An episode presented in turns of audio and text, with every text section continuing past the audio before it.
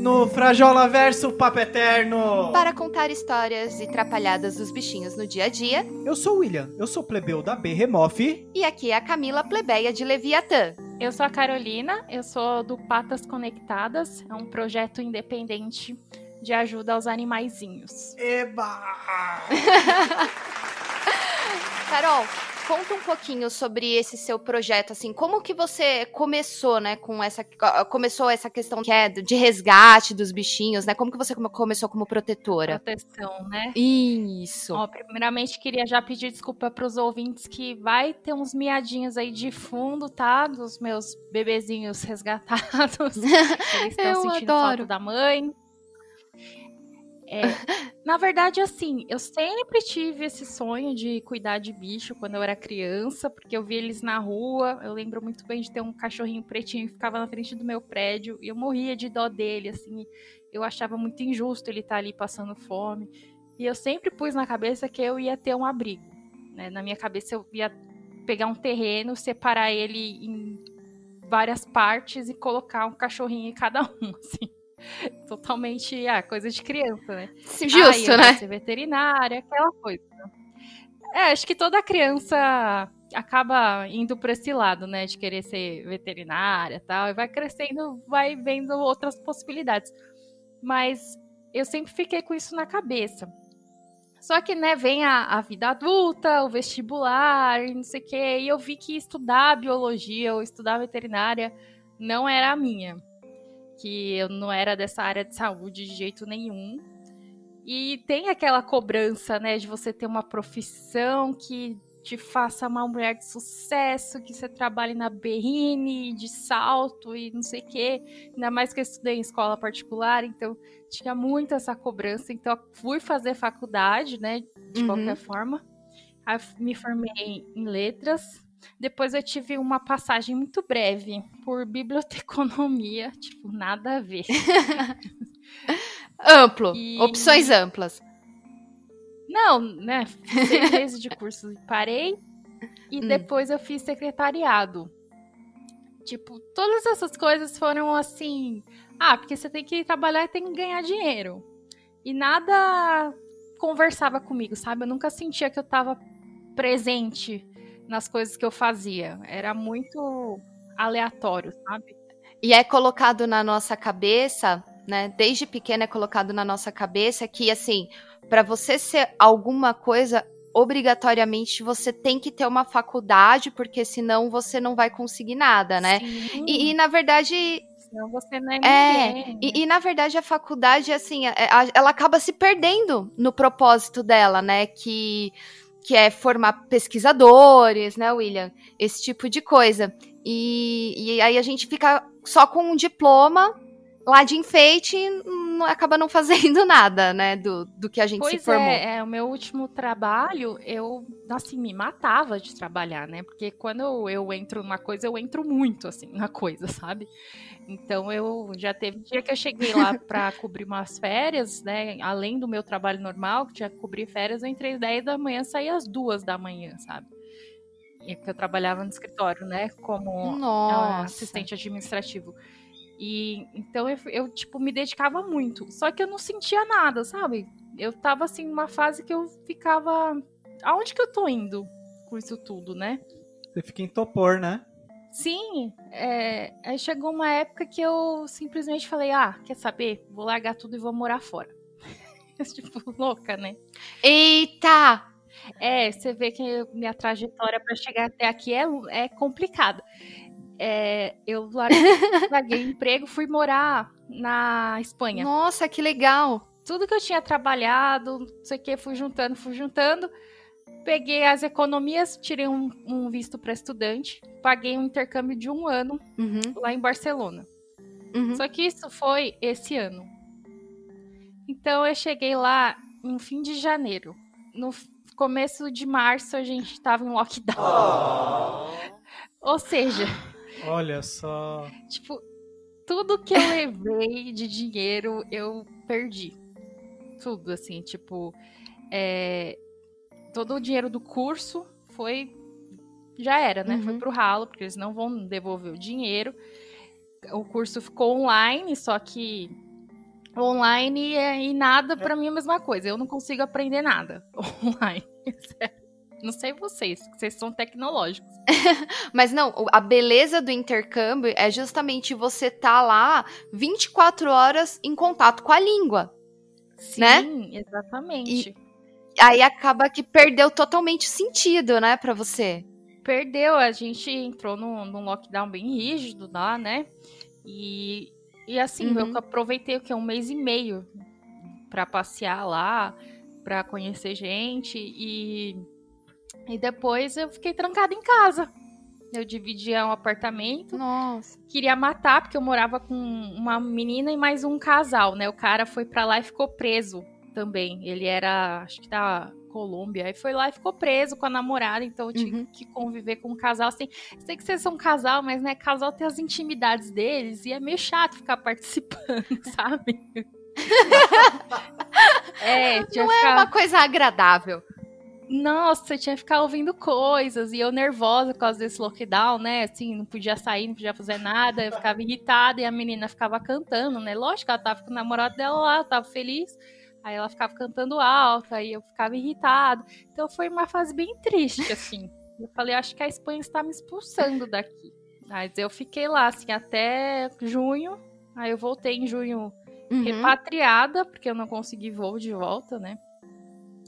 E porque não compensava Nossa. mais, né? Ficar lá hum. pagando 300 euros num quarto minúsculo sem janela, né? Que foi mais barato que eu achei. Nossa. Sem poder uhum. ter perspectiva de arrumar um emprego, né? Que assim, eu tinha direito a trabalhar meio período como estudante, mas uhum. nessa crise toda, né, eu não sabia se eu ia conseguir ou não. E eu ficar pagando para ficar em casa ou ficar vivendo uma vida bem limitada lá, né? Que nem agora eles estão entrando em segunda onda, né? E era para eu estar tá lá ainda. Então, para ficar nisso, né, e Nossa. gastando, gastando, gastando sem trabalhar, eu preferi voltar. E, e... dinheiro é, é difícil, né? Verdade.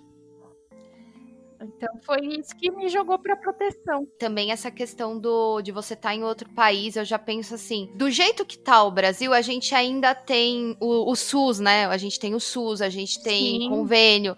Eu não sei como que funciona lá, né, na, na Espanha, mas a impressão que eu tenho é que assim, a gente fica totalmente desprotegido. É. Para eu viajar, uh eu fui obrigada a fazer um convênio, entre aspas, né? É um uhum. plano de saúde internacional para viajante. Senão eu não conseguia tirar. Então, assim, eu ainda tinha um pouco de segurança, mas imagina, eu ir sozinha para um ah. hospital na situação que tava no começo, né? Agora a gente já tá acostumada com, com tudo isso, mas no começo eu tava muito assustada. O que, que era essa doença? Eu ia morrer, eu ia morrer lá sozinha, sem respirar e tal. Eu tava, né, sem, sem ninguém. Então dava muito medo de pegar. Realmente, eu era paranoica. Nem dá para descrever o nível de paranoia que eu tinha relacionado com aqui. Aqui eu fico muito assim, ah, qualquer coisa tem meus pais, tem minha família, né? Tem o SUS. Então, assim. Pois é, você tem uma assistência, né? É, só você tá no seu país já dá um conforto, né? Quem diria que a Espanha ia decepcionar mais um sul-americano, hein? Pois é, menino, você viu. então, por isso que eu voltei. Então, você voltou, chegou no Brasil e como que foi, assim? E aí eu não tinha emprego, né? Não tinha nenhuma previsão de ter um emprego aqui também, tá tudo é, na crise, assim. E só que a vida inteira, né? A vida inteira assim profissional, eu senti esse vazio, né, de onde que eu tô indo? Porque para mim a vida só de você, ah, você casa, tem filho e vive para pagar boleto, de fim de semana você se diverte e nas férias você viaja. Para mim era insuficiente essa vida. É, para mim era viver só para si. E eu não, não conseguia ver felicidade nisso. Assim, eu entrei num, num processo até depressivo, assim, sabe? De não se achar. Ficar falando, ai, mas nenhuma profissão me agrada, tudo. Ficar perdida. É, fala, eu tô, tô fazendo o quê? Eu vou deixar o quê quando eu morrer, sabe? As pessoas vão lembrar uhum. de mim como. Porque eu tô vivendo só pra mim, só pra pagar conta, né? Só pra eu viajar, pra eu curtir. Mas isso tava de verdade me deixando com um vazio mesmo. Só que ao mesmo tempo eu pensava, é, mas aí se eu viro. Se eu tenho uma ONG, alguma coisa assim, eu vou me sustentar como, né? Essa sempre foi a minha. meu empecilho de, de começar a trabalhar de forma filantrópica, né? Que é como que eu vou me uhum. sustentar. E tem gente que faz as duas coisas, né? Que tem um emprego aí durante o dia e à noite é, cuida da forma que dá, né? Dos bichinhos. Só que eu realmente não conseguia me ver mais fazendo outra coisa, né? Tudo me, me dava uma, um desânimo, uma tristeza, sabe? Se, se me chamarem agora para uma entrevista, eu vou querer chorar, porque eu falo, ai, voltar para aquela vida. Eu era muito estressada, assim, com no trabalho com o escritório, sabe? É, vivia explodindo tal, porque eu me dedicava muito. E é, ah, é cansativo aquele negócio de fazer número, né? Fazer venda, é, bater meta. É aquela coisa que nem sempre o, retor o retorno é aquele retorno positivo, você acaba. É, é, o que você falou, você sempre, no final, você sempre se sente insuficiente, né?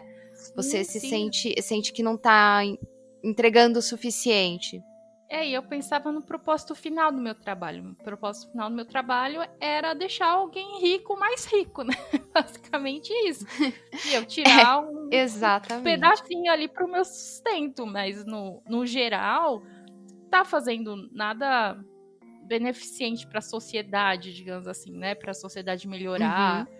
Então, realmente, eu não conseguia me identificar com nada. Eu falei, ah, eu vou, vou começar aqui. Aí, quando eu tava na Espanha ainda, é, eu vi um comentário de uma moça chamada Sara no, no, no protetor Felipe Beccari, né? É, ela comentou em uma das fotos falando assim: Eu preciso de ajuda para castrar três gatinhos que apareceram aqui na minha casa, por favor, ajudem, não sei o quê. Aí eu tava lá na Espanha, no lockdown, né, fazendo nada, só no celular. E aí eu falei: Ah, eu vou ajudar essa moça aleatório, assim, pensei. Ah, não tô fazendo nada uhum. aqui de útil. E aí eu comecei a levantar no meu Instagram para ajudar. Falei, gente, vamos ajudar, né, a, a castrar, tal. A moça tá desempregada, mas mesmo assim ela acolheu esses bichos. E aí eu levantei e deu certo, começou a aparecer gente. Então eu tirei um pouco do meu dinheiro, juntei com um dinheiro de um pessoal. Aí uma das gatas ainda tava com o maxilar quebrado. Aí teve que operar, Nossa, então tadinha. acabou que né, a gente uhum. juntou um dinheiro legal e ajudou essa moça. E isso foi assim que deu o start de falar, não, é possível. É possível começar a ajudar Eu consigo, outros. né? Sem eu ter que, sabe, bancar 100% e ir pra falência. As pessoas podem me ajudar. e as pessoas estão dispostas, né? Sim, elas estão dispostas. Assim, é, acho que quando a gente faz tudo com transparência, né, com coração, mostrando tudo bonitinho, eu acho que elas estão. Não todo mundo, lógico, nem todo mundo pode, eu entendo. Ela é, sim. Mas uhum.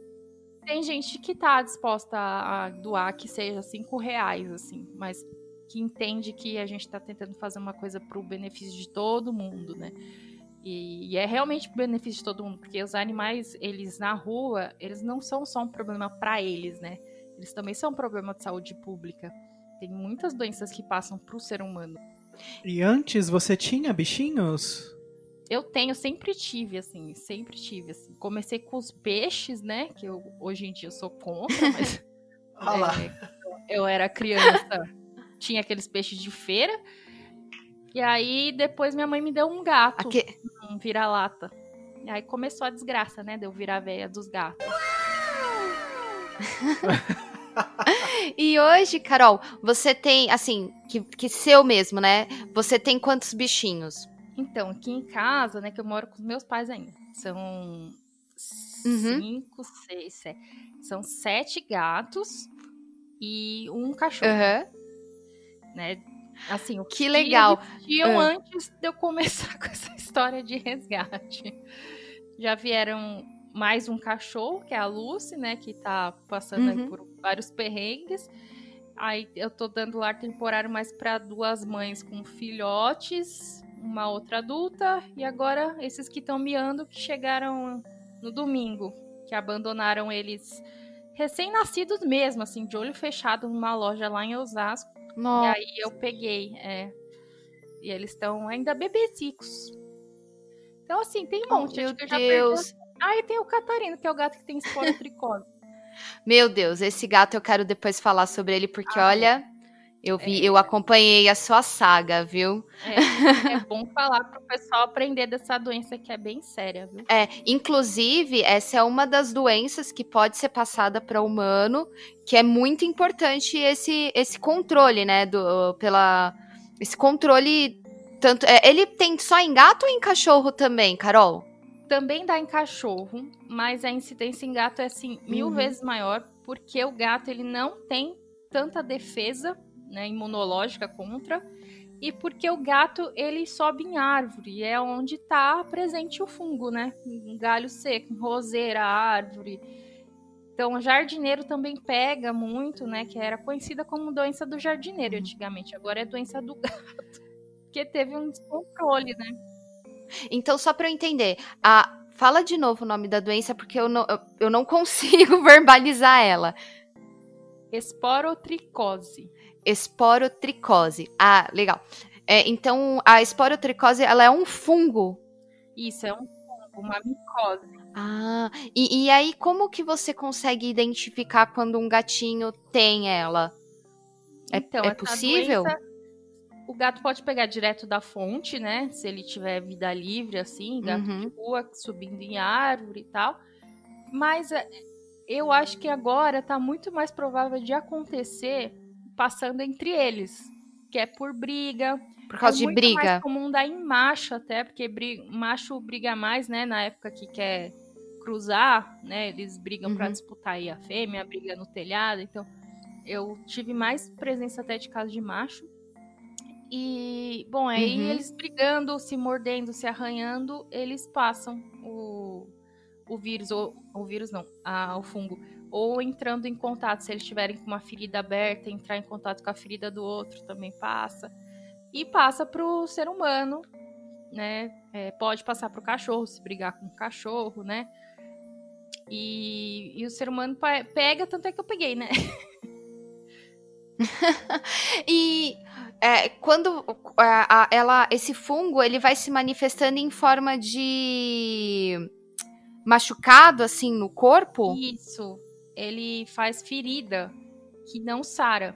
Ferida. Então, onde o gato foi mordido, foi arranhado, vai ficar uma ferida aberta e vai espalhar pelo sistema linfático e vai estourar em outros lugares do corpo, né? É muito comum dar no nariz, né? É, uhum. Que o gato vai se lambendo na ferida e vai passando aqui para toda a face, né? Dá no olho, dá no ouvido. Uhum. Então, o Catarino, que é o, gato, o primeiro gato que eu resgatei desde, desde, que eu comecei o projeto, né? Já comecei bem, assim. Ele tava numa comunidade. Começou no nível hard. Pois é, ele tava numa comunidade com a perna toda comida de bicheira. Tava um negócio horroroso. Nossa, fedia. E aí, uma moça da comunidade, a Raquel, fez um stories pedindo ajuda. E uma ONG aqui de Guarulhos repostou, tipo, não vou ajudar se alguém quiser, né? E aí eu vi, fui falar com a menina, ah, alguém já resgatou? Não, não resgatou, ele tá aqui sofrendo tem dias. E aí eu falei, ai gente, acho que ele foi atropelado, tá com a pata toda ferrada. Aí eu peguei, fui levar ele no veterinário e na hora eles falaram assim, isso aqui tá com cara de esporotricose. Porque o nariz dele tava machucado também, né? Então, uhum. aí foi muito triste, assim, porque eu eu fiquei bem desesperada, sabe? Era o primeiro contato que eu tinha com a doença. Antes eu só tinha ouvido falar, ah, aconteceu com fulano, sabe? Coisa que você lê no, no Facebook, uhum. mas de perto eu nunca tinha visto. Só que na clínica que eu fui, eles falaram, a gente não atende esporotricose aqui. Por conta do risco de contaminação.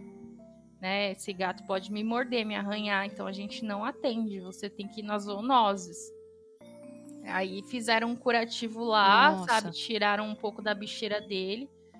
E aí eu tive que ir nas zoonoses. E a zoonose daqui de Guarulhos, ela é bem simples, assim, com, com relação uhum. a, a, essa doença, né? Eles fazem uma avaliação clínica mesmo. É, se parecer uhum. esporotricose, eles já te indicam um medicamento e fazem um, uma curetagem ali, um exame, que fica pronto em 14 dias. Uhum. Enquanto isso, você já pode ir medicando e, mas é só isso, eles não mexeram na patinha dele. Então eu tive que achar uma veterinária que realmente atendesse. Foi bem, bem tenso assim para poder mexer no, no ferimento, trocar a bandagem, tudo. Ele gritava de dor, gritava. queria morder, queria arranhar. E a gente morrendo de medo, né? Dele pegar a gente. Mas é, conseguiu, aí uhum. fez uma, um procedimento lá na perninha dele para limpar o tecido morto, tudo. Hoje em dia ele tá ótimo. Só que essa doença ela caminha muito com a imunidade, né? Às vezes você acha que tá tudo bem. Dá uma baixinha de imunidade. Aí ela começa a aparecer de novo. Porque o, o negócio ficou lá incubado, sabe?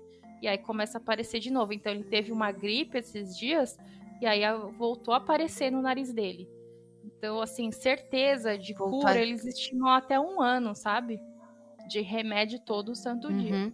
É, é como qualquer fungo, o tratamento é demorado, né? Isso. E essas feridas, elas, elas não saram. Então, a característica, né, para quem estiver ouvindo, é quando você vê uma ferida no seu uhum. animal, com aquele sangue bem vivo, e você vê que tá passando os dias e aquilo não, não começa a ficar escurinho, né, de sinal de cicatrização você fica, nossa, isso, isso não tá sarando, não tá sarando. Isso é um grande sinal de esporotricose, que a ferida não sara. Que geralmente o processo de cicatrização né? É, é, o que? É uma semana. Se você viu que uma semana a ferida continua aberta e continua viva, a, a ideia, ô Carol, é o que? Já leva direto para as zoonoses da cidade ou tenta algum veterinário antes? O que, que, o que geralmente funciona?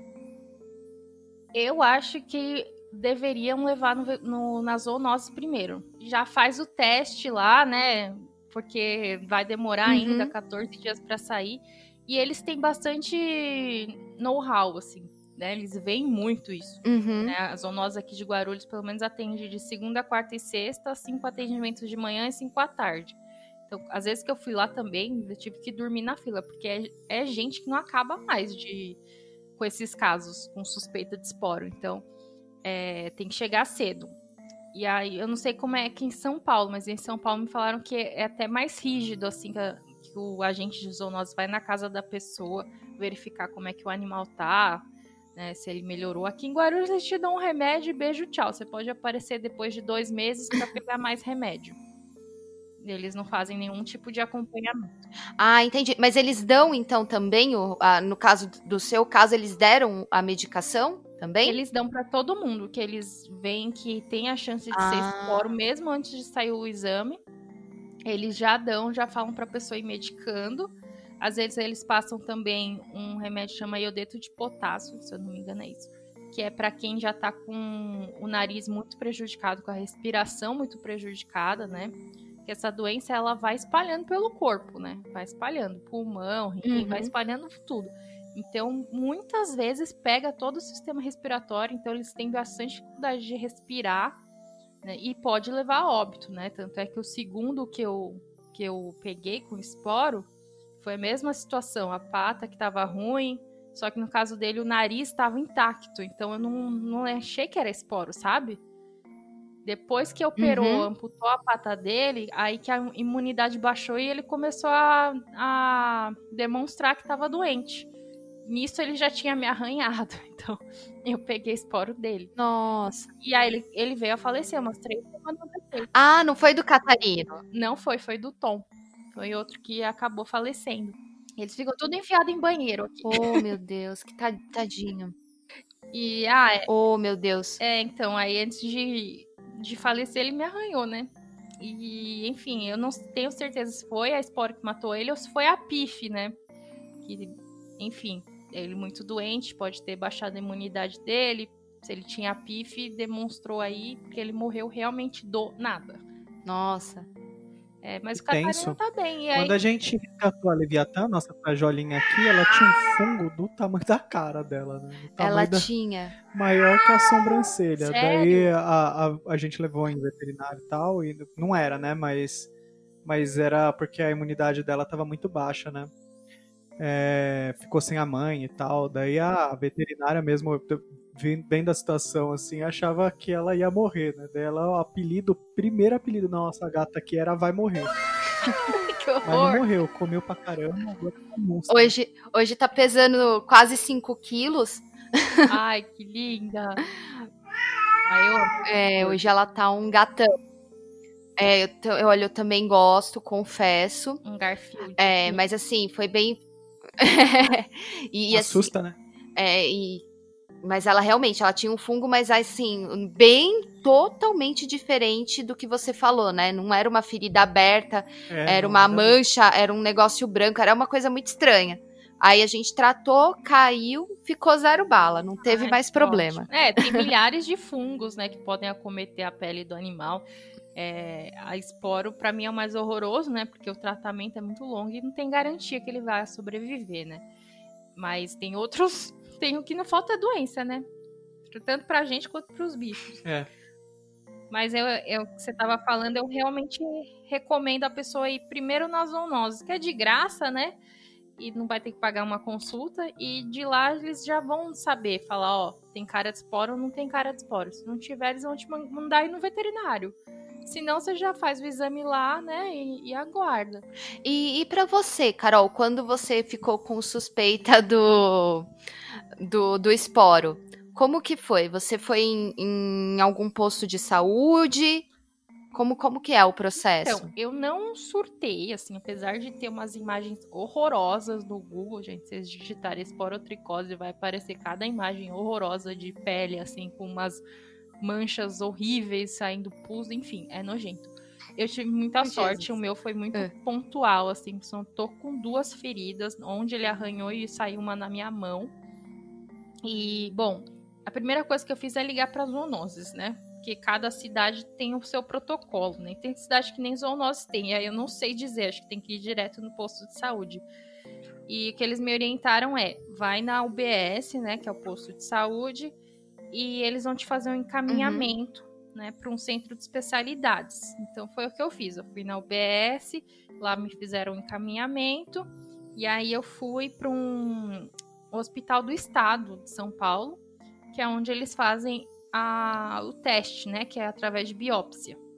Uhum. Então eu fui lá, na primeira vez eu fiz um exame de sangue para ver se estava tudo ok para eu tomar o remédio, que o remédio ele ataca muito o seu fígado. É assim, é tipo Rakutan, sabe?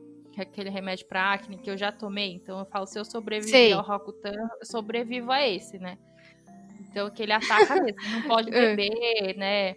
É, não pode fazer nada. É perigoso, né? É, ele sobrecarrega muito o fígado. Então, eu fiz um exame de sangue, depois retornei lá para fazer a biópsia. Foi bem desastroso a biópsia, né? Que a, a menina que, que aplicou a anestesia local acabou espirrando na, no olho dela, e eu tive que fazer exame de sangue. Nossa! Nossa, juro, era uma mocinha assim, da residência do primeiro ano.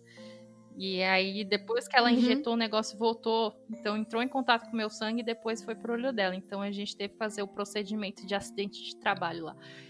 Enfim, mas eu fiz ah.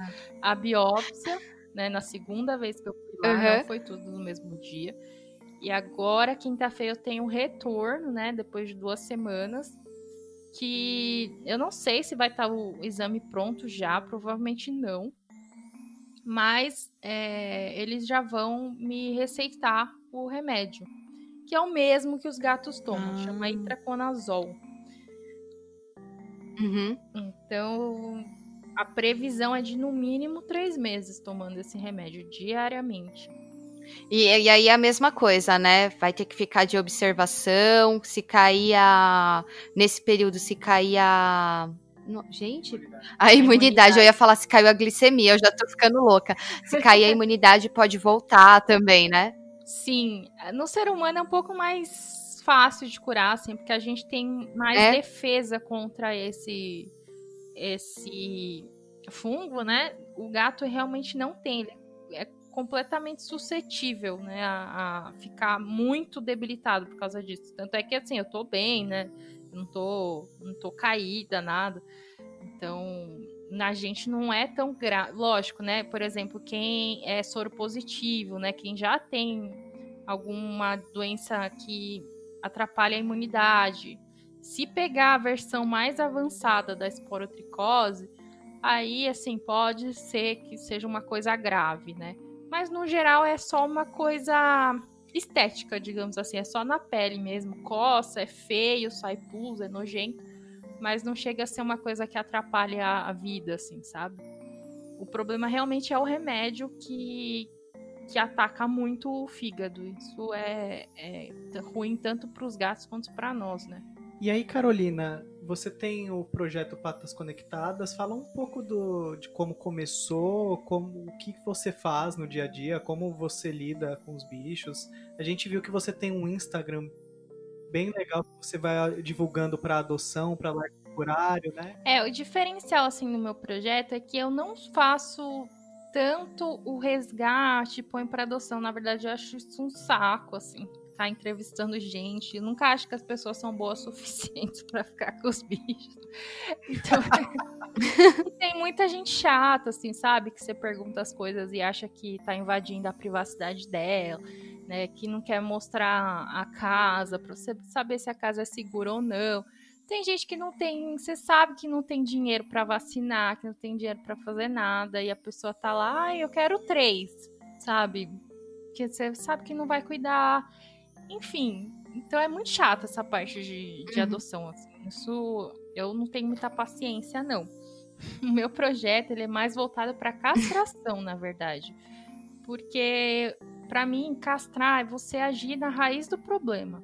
Então, é você chegar antes que o animal precise do resgate, né? Porque, por exemplo, eu tô com um caso horroroso que é da dona Lourdes, né? Uma senhora de 60 anos aqui de Guarulhos. E ela tem tinha, né, 11 gatos machos e 10 fêmeas. Agora já são é, 28 Nossa. a mais, né? Nossa. Porque 28 além além desses, 20, né? Tem mais 28. Pois é, filhotes. E duas ainda estão grávidas. Nossa. Uh. Era, aliás, eram três. Uma eu consegui Nossa. doar para adote um gatinho, eles ficaram. Então, você imagina, se eu tivesse. Ai, que legal. Se eu soubesse desse caso antes, né? Tinha castrado tudo, tinha parado nesses vinte e poucos gatos. Que ela foi enfiando em casa. Resolvi aí. Né? Resolvi aí. Agora não. Agora a gente tem que achar lar para tudo isso de gato. E, né, isso assim, que a gente ainda vai doar de forma controlada, né? Conversar com quem vai receber, entrevistar, não sei o que, castrar antes, meio que vai fechar o ciclo. Mas quantas vezes as pessoas uhum. não doam aí para qualquer um que né, não vão cuidar direito e vão começar a repetir o ciclo, né? Não vai castrar, uhum, de, vai, deixar vai fazer tudo de novo. Vai deixar gato entrar em casa, vai cruzar, não sei o que, e vai continuar. Ai, tô doando filhotinhos, tô doando filhotinhos. Tipo, não tem lar para todo mundo. Não tem as pessoas só querem filhotes, né? Só que como que tem tanto adulto aí para adotar? Porque esses filhotes cresceram, foram abandonados ou fugiram. E aí adulto ninguém Sim. quer. Então eles morrem aí na rua com doença, né? Atropelado, envenenado, em ritual. Então é, é, é muito complicado. E quando eu escolhi trabalhar com a castração, é porque a castração você faz muitas de forma barata sabe, é, num resgate, só que essa cachorrinha que eu peguei aqui por último, eu já gastei dois mil reais com ela. Uhum. Isso eu poderia ter castrado Nossa. muito, mas muito animal, sabe? Então, é, foi uma escolha que eu fiz, né? Se eu ia trabalhar com um resgate, né? Como a maioria das ONGs faz, ou então trabalhar com castração, uhum. né? Que existe um procedimento chamado SED, não sei se vocês já ouviram falar, que é castração é, castração, captura, esteriliza, esterilização e devolução. Só que isso geralmente é com gatos Sim. ferais, né? Que eles vão em colônias de gatos ferais, fazem uma captura que é super complicada, castra e devolve para onde tá. Eu faço mais ou menos isso, só que é com animais domiciliados ou animais de rua, mas que são dóceis, né? Eu não trabalho tanto com animal feral, assim. Aliás, nunca fiz, assim. O máximo é uhum. aqueles ariscos que realmente eu precisei pegar com, com armadilha e tal. Mas é, eu escolhi trabalhar com a castração por isso. Eu acho que vai mais rápido e eu poupo justamente uhum. o trabalho do resgate depois, né? Que aí é uma gata dando cria menos, um cachorro dando cria menos. Então você vai, você identifica uma situação que os animais estão expostos, não estão castrados, mas tem dono e você convence os donos a castrarem, a, a entregar para você castrar e depois devolver para os donos? É, é, mais ou menos isso a situação ideal da, da sua proposta? Isso, tem algumas vezes que eu abordo a pessoa, principalmente quando eu vejo gente doando filhote, sabe? Eu tô em muito grupo de Facebook que eu odeio, né? Porque Facebook só tem porcaria. Só coisa para deixar a gente com a mente É sã. né? difícil. Mas, enfim, É. eu tô lá, às vezes eu vejo gente doando, e aí eu chego na pessoa e falo, e aí, vamos castrar eh, essa gata, o seu gato? Aí, às vezes, a pessoa fala assim, ah, mas eu não tenho dinheiro. Então, eu vou levantar o dinheiro e a gente vai castrar. Então, tem vezes que eu abordo a pessoa, né?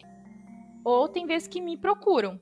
Vem alguém falar, ah, eu queria castrar, mas eu não tenho como, tal. Eu fiz algumas no interior de São Paulo até, porque lá a castração realmente é mais cara, né? É, é diferente E às vezes não tem nem veterinário pra castrar, né? Exatamente, cara, exatamente. É, as que eu conversei, elas tinham veterinário na cidade vizinha, sabe? É um veterinário para atender várias Uhum. cidadezinhas pequenas. Então não tem concorrência, né? O veterinário acaba fazendo um preço um pouco mais alto do que aqui, né? Para eles também, imagino que receber os insumos seja muito mais difícil, então isso encarece o procedimento. E aí realmente fica muito puxado para eles castrarem os bichos. Então já mandei dinheiro lá pro interior para fazer castração. Os que são aqui de São Paulo, de Guarulhos, né, região aqui próxima, ABC, eu ainda consigo eu ir lá pegar, levar, devolver. Às vezes são animais que a gente chama de comunitários, né, que várias pessoas cuidam, dão comida e tal, mas não é de ninguém. Na hora que tá doente não é de ninguém, né? Na hora que precisa levar no veterinário não é de ninguém. Nunca tem alguém que cuida. Então, às vezes, Uhum. eu tenho que deixar aqui em casa ele para fazer o jejum e o pós-operatório, né? Dar remédio para depois devolver para rua. É, então, tem essas duas frentes, né? Ou a pessoa me procura, às vezes eu procuro a pessoa porque eu fico indignada com a situação? Bom, pelo amor de Deus, Eu te chega. entendo. Pois Tem- é. Às vezes a- você vê que assim, a gata já tá na terceira cria, assim, e, e, e, não- e a pessoa não consegue castrar e você não sabe o que fazer. É, é desesperador. Nossa, é demais. É, eu fiz uma castração na cidade de Itaca- Itacoaquecetuba e a cachorra Vilma, ela já tinha dado à luz é, em três ninhadas, foi 35 filhotes. A a mesma cachorra, Nossa. coitada, né? Assim, além de ser um sofrimento, tipo, pro mundo em geral, né? Que você tá colocando mais animais que não vão ter um lar, né? Ou você tá tirando, mas se arrume lar para eles, tá tirando de outros que estão precisando, né? E, e, Uhum. enfim, é um sofrimento para eles ficarem dando cria toda hora. Imagina ainda quem dá pela rua, às vezes a gata morre porque entra em trabalho de parto dá algum problema e não tem ninguém para socorrer. Então é, é muito sofrido assim. E fora vários benefícios que tem da castração, né, de é, evitar câncer de mama, né, é, câncer de ovário, enfim, tem tem outros benefícios, mas é, infelizmente a cultura aqui não é muito favorável para castrar, né? Não se fala amplamente disso. É, e tem uma lenda.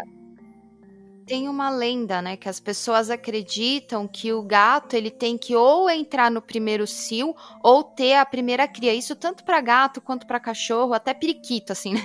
Não, brincadeira. Mas assim, é, Verdade, eles têm essa lenda, tem né, essa que, que o bicho, que o bicho tem que, gente, apenas pare, não, assim, né? Não.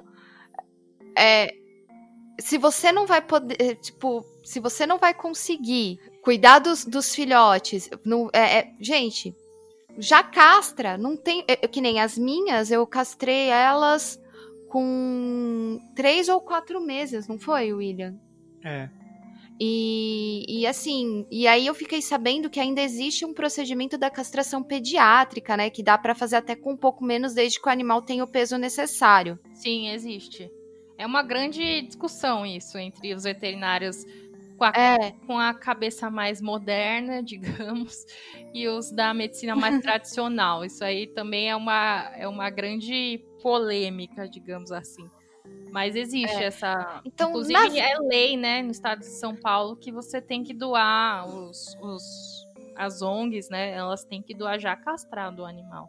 É, então assim, por via das dúvidas, pelo sim, pelo não, não precisa só esperar o primeiro cio do, do gato Pra poder Não, castrar nossa, se for. Acho que se for fêmea, né? Melhor castrar antes. Não precisa. O cio é insuportável, gente. Porque o cio também é sofrido. Nossa, eu peguei uma gata que tava. no- Eu peguei uma adulta que tava no cio, gente. Ela miava assim do bairro inteiro, ouvia, ela ficava desesperada, ela queria fugir de tudo que é jeito. Nossa, depois que eu castrei, ela virou outra gata, sério. Então, gente, por favor. É. castrem. Porque é um Não, sofrimento, eu- gente, pro bicho. Tem gente, assim, que eu vejo no o Facebook, né? Que, assim, eu, eu participava de vários grupos. Eu acabei saindo porque eu não tava tendo é, sau- saúde mental pra conseguir acompanhar. Mas, assim, eu cheguei a ver gente que, que amarrava a- o gato, gente, no cio. Tem isso, tem gente que aplica a injeção anticoncepcional, que aquilo é uma bomba de hormônio, faz super mal. Nossa, tem, tem casos É. horrorosos aí que você vê da, do gato todo cheio de tumor, da gatinha, né, cheio de tumor, porque ficou tomando essa, isso aí todo mês. Né, tá bom, evita, mas aí você mata a sua gata. evita ela de engravidar, mas você vai matando ela aos poucos. É uma coisa que depois você põe no papel, acaba ficando até mais caro que a própria castração. Né? Porque essa injeção você tem que dar todo mês pro gato. Sim, só que a, a pessoa não, não vai prender, né, em casa. Então, nesses, sei lá, cinco, seis meses que ela juntaria pra fazer uma castração, é, ela acha essa solução baratinha aí, que acho que seis, sete reais uma injeção. Mas é uma coisa assim que é uma cultura que precisa mudar, sabe? Eu acho que também o governo faz bem pouco em relação a isso, a, é, a castração gratuita, a campanha a respeito disso. Tem muita gente que nem sabe que na zoonoses faz gratuito, sabe? Sim. Antes tinha bastante cam- campanha, assim, eu via bastante, mas diminuiu muito, né? Eu tenho a impressão, Diminuiu, pelo né? menos, que diminuiu. Sim, é, e aqui, pelo É, menos an- em Guarulhos, são poucas vagas também. E, e eu nem vejo mais nem campanha de vacinação. Mutirão, né? Mutirão de Tinha vacinação, porque antes eu via assim, tinha um dia no específico que eles iam nos bairros e vacinavam contra a raiva, Verdade. tanto gato Eu quanto cachorro. Hoje eu não mais. vejo mais isso. Um negócio muito importante. É muito importante. Sim, E você sabe que, por exemplo, pessoal mais antigo que fica, às vezes, com dó de castrar umas coisas assim, né? Daí, por exemplo, eu tive um cachorro cocker, que a gente já até contou aqui no podcast, o cachorro é a lenda, né? Que porque ele chegou a quase 19 anos, né, o cocker. caramba. E na época, basicamente ia decidir se ia castrar ou não era a minha mãe. E daí minha mãe tinha a cabeça mega fechada antiga e, ti- e caía nessas lábias de, de que o cachorro vai ficar mal se castrar, etc, etc. E quando a guarda meio que do cachorro veio pra mim, ele já tinha uma idade que ele não poderia ser anestesiado, né? Nossa. Ele não ia poder receber anestesia. Isso criou um puta problema, porque sem, eu ficava assim, meu, uma hora vai dar problema de próstata nesse cachorro. E daí era uma tensão, porque ele não poderia ser anestesiado de jeito nenhum. Se ele tivesse um problema, não ia poder operar. E daí, assim, por sorte, não teve nada. Ele não teve nada, né? Nesse sentido. Mas era, meu, é- era uma tensão por causa disso, porque podia ter sido resolvido tranquilo na juventude do cachorro e acabou passando perrengue, né? Fica é, totalmente desnecessário. É, eu vejo assim, quando o animal ele é vira-lata, as pessoas têm resistência por, mais por porque não quer gastar o dinheiro, ou porque não tem o dinheiro, ou porque não sabe. Muita gente não sabe, assim, é, é um negócio que não chega, uma informação que não chega, sabe? A gente tá falando aqui de cidade grande, mas você vai aí pra área rural, as pessoas nem sabem o que que é, sabe? O natural é deixar os bichos ficarem cruzando aí. E, enfim, é, agora, quando é de raça, eu vejo que tem uma resistência muito maior das pessoas ainda. Tem aquela ideia de, ah, não, vou, vou ficar com os filhotinhos, sabe? É, aí dá, começa a Aham. doar os filhotes para parente. Porque quem, todo mundo quer de raça, né? E aí deixa Uhum. cruzar lá o, o York, o Bulldog, né? Porque ah, os, os é, canis muitas vezes não doam castrados, né? Porque são filhotes, não fazem a castração pediátrica, aí doa e espera que a pessoa castre. Aí muitas vezes eles não castram e, e ficam aí cruzando o bicho, né? Pitbull. Principalmente pitbull, o povo acha que é a extensão né, da própria masculinidade e que castrar o cachorro vai fazer ele virar gay. Tem essas coisas aí que eu já ouvi, né? De, ah, meu cachorro é macho, não sei o quê. Jesus, tem essa. Tem, quando esses animais, assim, de, de porte maior tal, eles. Já escutei coisas assim, sabe? Ah, meu cachorro é viril, não sei o quê. É aquela coisa de, bom, eu poderia ser surda, então é bom, é melhor eu estar tá ouvindo isso, né? Mas assim, a gente ri para não para não matar, né? Chorar não, mas para não matar o cidadão. É, nossa, mas é muito comum você ver esses cachorrões, cachorrões, assim, com aqueles donos marumbado e tal, e você vê que tá com as bolinhas lá, sabe? Não tira. Então, e muita gente deixa cruzar e fica doando os filhotes, sabe? Ah, eu dou pro vizinho. Hum, mas, gente, cada vez que você doa um, você tira a oportunidade de outro. Eu sempre vejo assim, sabe? Ah, tem tanto aí, mas tanto precisando. Que nesse caso aí da Dona Lourdes, que eu tô com esses 28 filhotes, eu pedi ajuda de muitas ONGs, muito abrigos, para cada um pegar uma ninhada. Porque eu doar 28 filhotes no lugar que ela mora, cada vez que doar, eu vou lá buscar e levo pra pessoa, é muito uhum. inviável, sabe? Eu gasto muita gasolina ainda tá lá, é sítio, então eu atolo. É, é um terror. Então, eu doar cada vez ah, eu vi a história do atolar. Pois é, cada vez que, eu, que alguém pegar um, eu vou ter que ir lá buscar, é muito inviável. Por isso que eu pedi ajuda de várias ONGs, né? Cada um pega uma ninhada, porque são sete, né? e cada um fica responsável por sua doação. Ainda tô trabalhando uhum. isso. Mas você imagina, às vezes a pessoa vem me buscar e eu fico, ah, eu tô, vou dar um da Dona Lourdes, vou doar uma da Dona Lourdes e eu aqui em casa cheia, né? Então, realmente, você doando um, você tira você tira o. Você também com o seu. É, você tira o lugar seu. de outros, né? Tem muitos precisando, muitos assim. Não, não existe uma pessoa que quer um gato ficar sem um gato. Só se ela tiver milhões de exigências. De cor, de tamanho, de não sei o quê, mas o que não falta é animal. E, e Carol, deixa eu entender. Uh, então, vamos assim, né? Você a pessoa te procurou ou você foi até a pessoa e conseguiu, né, essa questão da, da castração. Depois disso, como que você faz?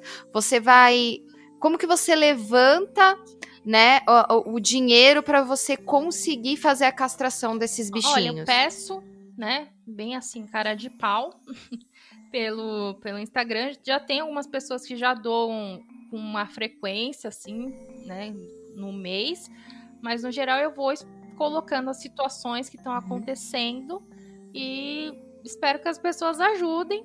É, quando é caso assim que gasta muito, por exemplo, teve o resgate do Tom, que foi o gatinho com esporo, é, ele teve que fazer a cirurgia de amputação, então foi caro. Aí eu fiz uma rifa, né? Isso é um recurso que muito protetor faz, que é a rifa.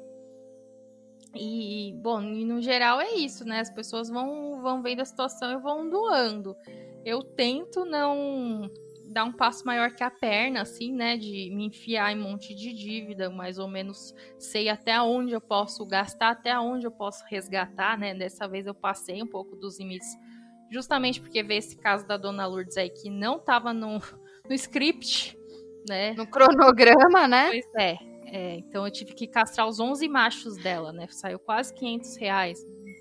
E aí foi aparecendo esses outros bichos aí arrebentados que eu tive que pôr em lar temporário pago, né? Porque estavam tudo doentes, então eu tenho três em lar temporário pago. Que eu paguei um, um mês. Agora, se eu vou conseguir pagar o próximo, eu não sei, sabe? Porque eu já não tinha onde pôr. Então foi acontecendo um monte de coisa ao mesmo tempo que saiu um pouco do controle. Mas eu tento mais uhum. ou menos não ficar me endividando super.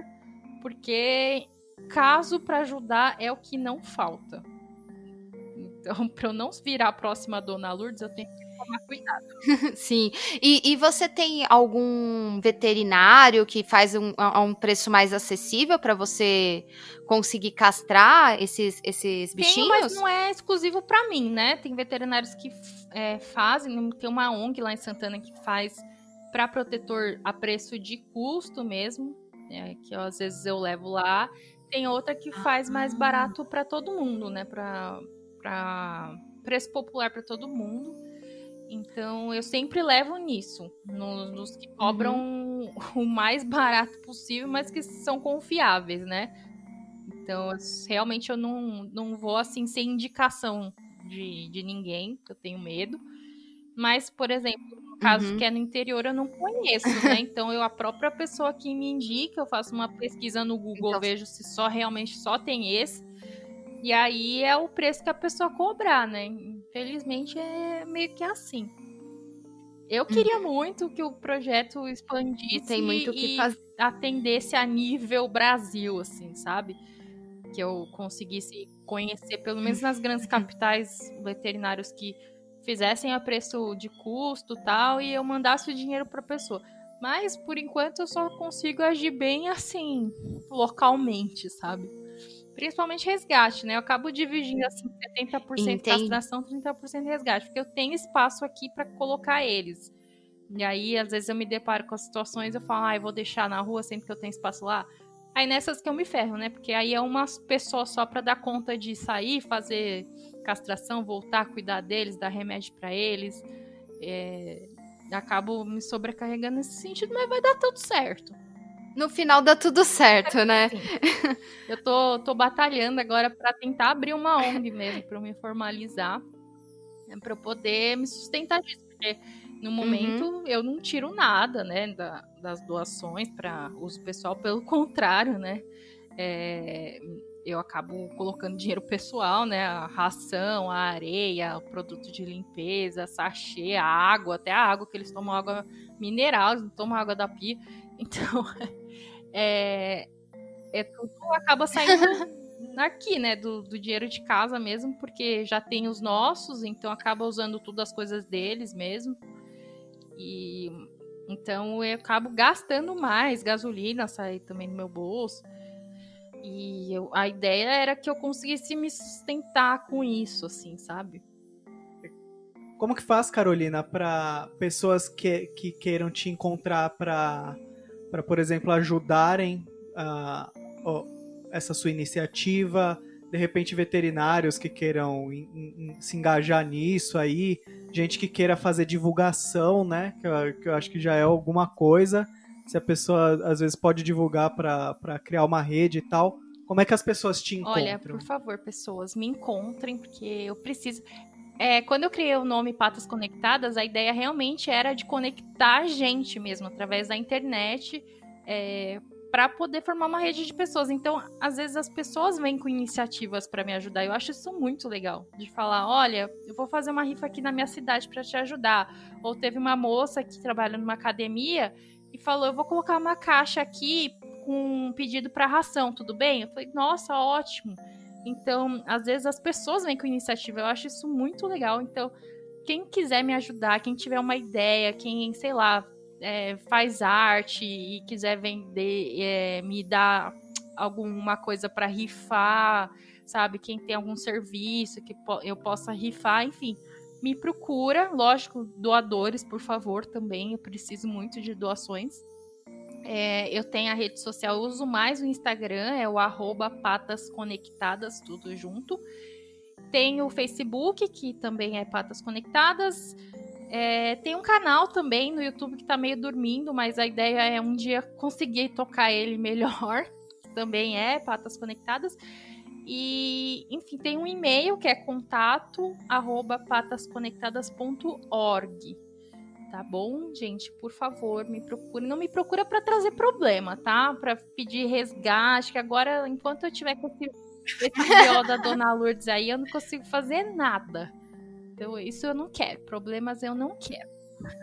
E se você puder ajudar com o BO da Dona Lourdes, pode procurar a Carol, porque toda ajuda é bem-vinda. Se você quiser adotar um animal, um cachorro, um gato, o que não falta é assim, se eu não tiver aqui, eu arrumo quem tenha, que a gente tem, né, vários contatos protetores, então, se você estiver buscando, pode me procurar. Veterinários, donos de pet shop que quiserem fechar parceria aí, eu tô super aberta. Vamos conversar. É isso aí. Pode procurar a Carolina para resolver os BO dela e não para ficar levando. Mas aqui, se você quiser pelo menos pedir os seus BOs com a gente aqui no podcast, tem uma forma, né, Camila? Exatamente. Então, se você quiser é, mandar uma historinha, mandar uma história de perrengue, mandar uma história de BO, é só mandar um e-mail pra gente no frajolaverso.gmail.com. E, como diz o William, para você que caiu de paraquedas aqui, está ouvindo o nosso podcast pela primeira vez, você pode achar a gente no Instagram, no arroba frajolaverso. É, lá a gente vai compartilhar o nosso dia a dia com a Leviatã e a Behemoth.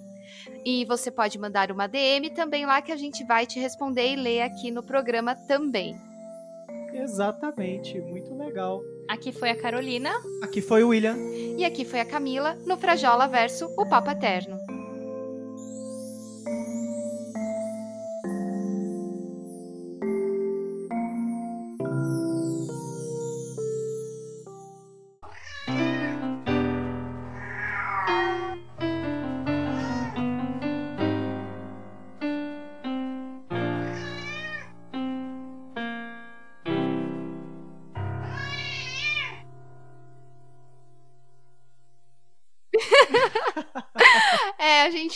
a gente, na verdade, esses nomes foi, um, foi meio que de brincadeira, porque a ideia inicial era doar.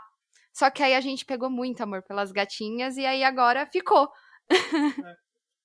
Ah, é que nem a, e... né, a cachorrinha que eu resgatei, ela era porte pequeno, tava comendo lixo na rua e eu presa no trânsito olhando ela comer o lixo, né?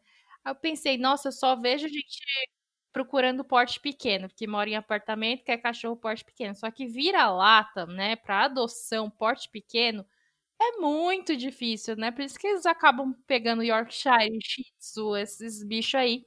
Porque, né, ah, é apartamento, cachorro porte médio já não, não dá. Então eu via muito, eu falei, ah, eu vou pegar essa cachorra e vou pôr ela para adoção.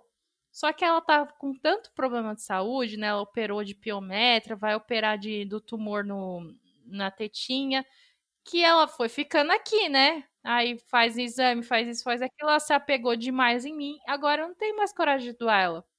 Que ainda vai levar mais dois meses para fazer a outra cirurgia. Então, coitada, né? É, nossa, ela tava toda ferrada, cheia de pulga, tal, sarna. Agora ela tá ótima. Pois é, e essa essa cachorrinha, William, ela é preta e branca, ela parece um border collie. É muito Oxe. engraçado, não é? Famoso border cachorro. É.